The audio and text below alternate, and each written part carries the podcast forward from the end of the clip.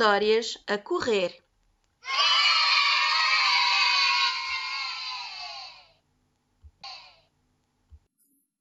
A Princesa e a Ervilha Um príncipe queria casar com uma princesa verdadeira.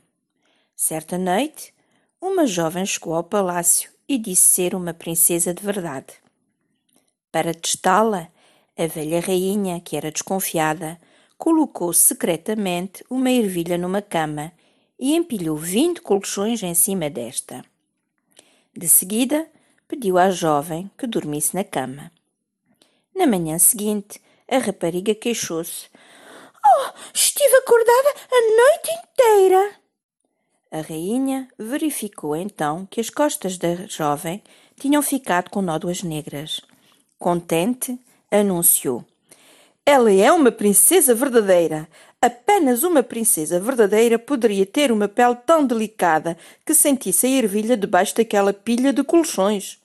Satisfeito, então o príncipe casou com a princesa.